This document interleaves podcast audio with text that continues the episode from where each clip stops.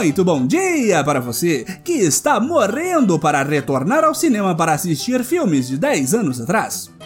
Muito boa tarde para você que tem o hábito de praticar o esporte proibido do levantamento de anões. E muito boa noite para você que comparou o trabalho de uma empregada doméstica com um desvio de dinheiro para passar pano para a família do presidente. Este é o Boletim Globalismo Brasileiro, seu relatório semanal sobre a luta do nosso capitão contra as forças comunistas da meia dúzia de pessoas ainda em quarentena e da venezualização da Argentina. Toda semana a gente traz para você aquilo que nem o seu grupo de Zap Zap mostra. Então, não saia daí!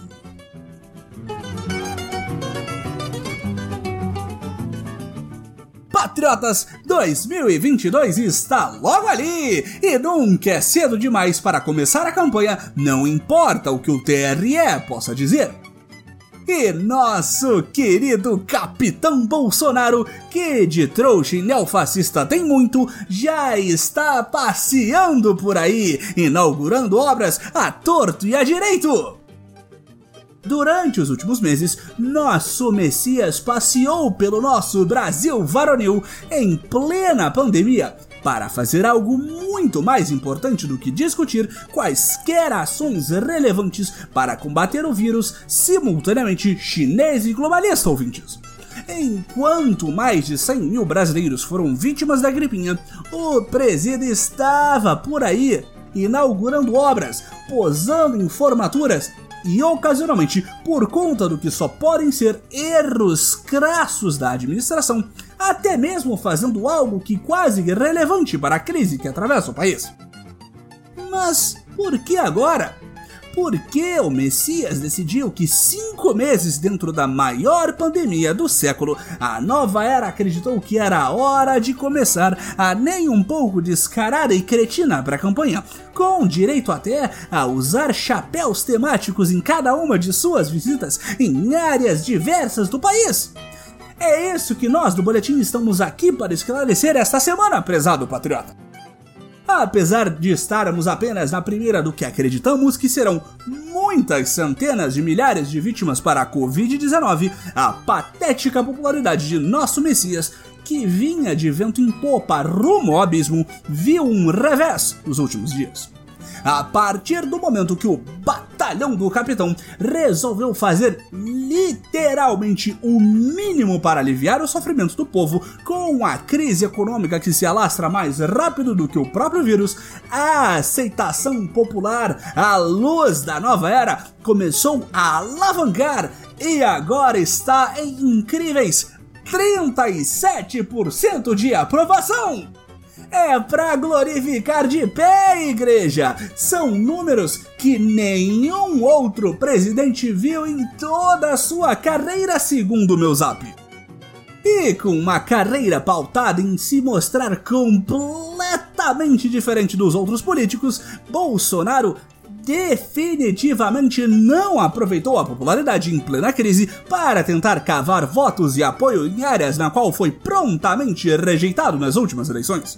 Ele é diferente disso daí! Por isso, em vez de apenas viajar para lugares que, por coincidência, ele era menos popular, a equipe tática do Messias decidiu fingir que o surto de viagens era, na realidade, para inaugurar obras que foram feitas por outros governos mas isso a gente não fala. Em junho, ele estava lá no Rio São Francisco para mostrar ao povo guerreiro do Nordeste que é ele que está trazendo a água do velho Chico para a população. Algo que nem os malditos comunas do PT fizeram em produção. A obra começou no governo do tenebroso Lula. E já teve trechos inaugurados por outros presidentes. Ah, isso aí a gente corta da edição, tá ok? Como um bom arroz de festa que não quer ficar sem fazer nada no palácio e prefere sair para dar uma voltinha, nosso capitão tem comparecido a inaugurações de várias obras e se aproveitando do palanque.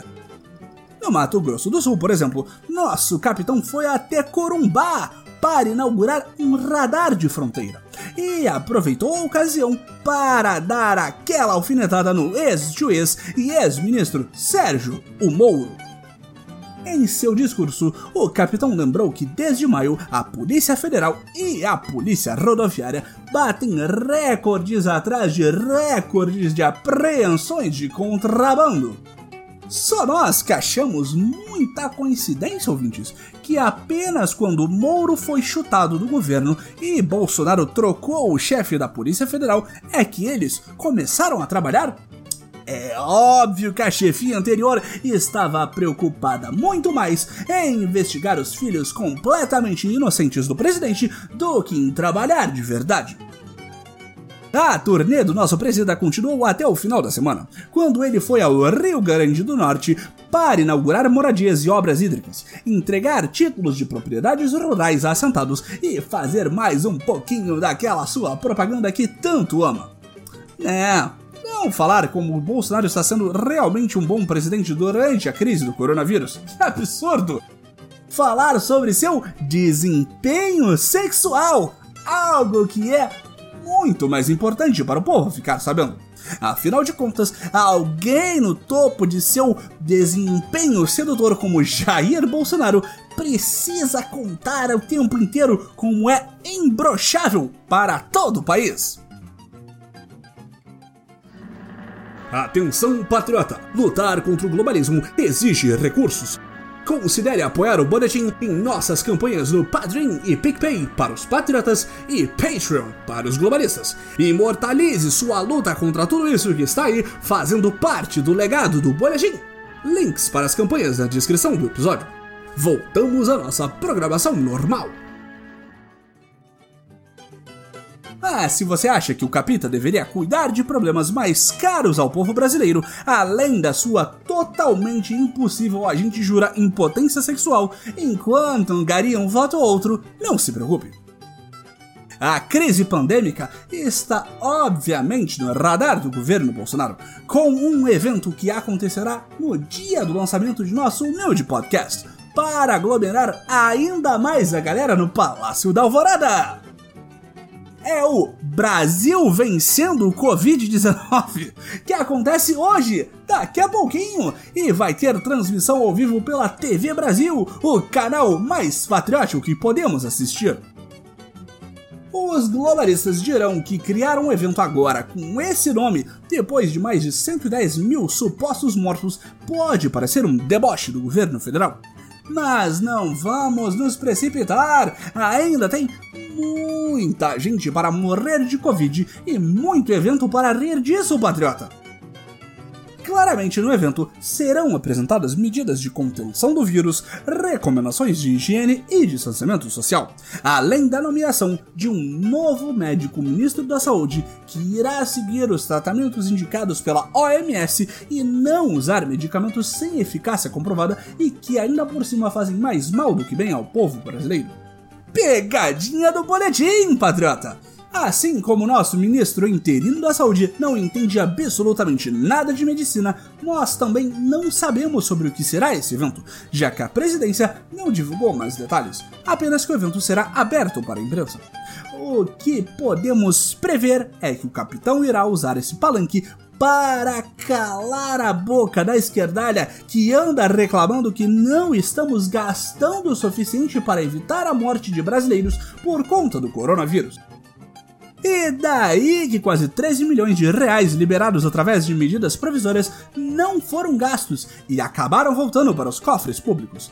Não é como se esse dinheiro todo pudesse ajudar a financiar tratamento médico, a ajudar setores da economia em crise ou diminuir os impactos da pandemia.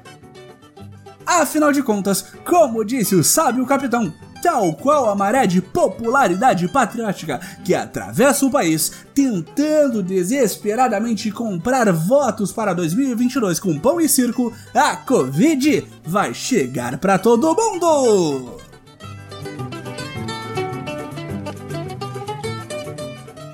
Esse foi o nosso Boletim do Globalismo Brasileiro para a semana de 24 de agosto. Envie sua sugestão ou crítica para nosso perfil em arroba boletimb no Twitter. E fique ligado em nossas próximas notícias globalistas. E lembre-se, reeleição acima de tudo, Brasil acima de todos.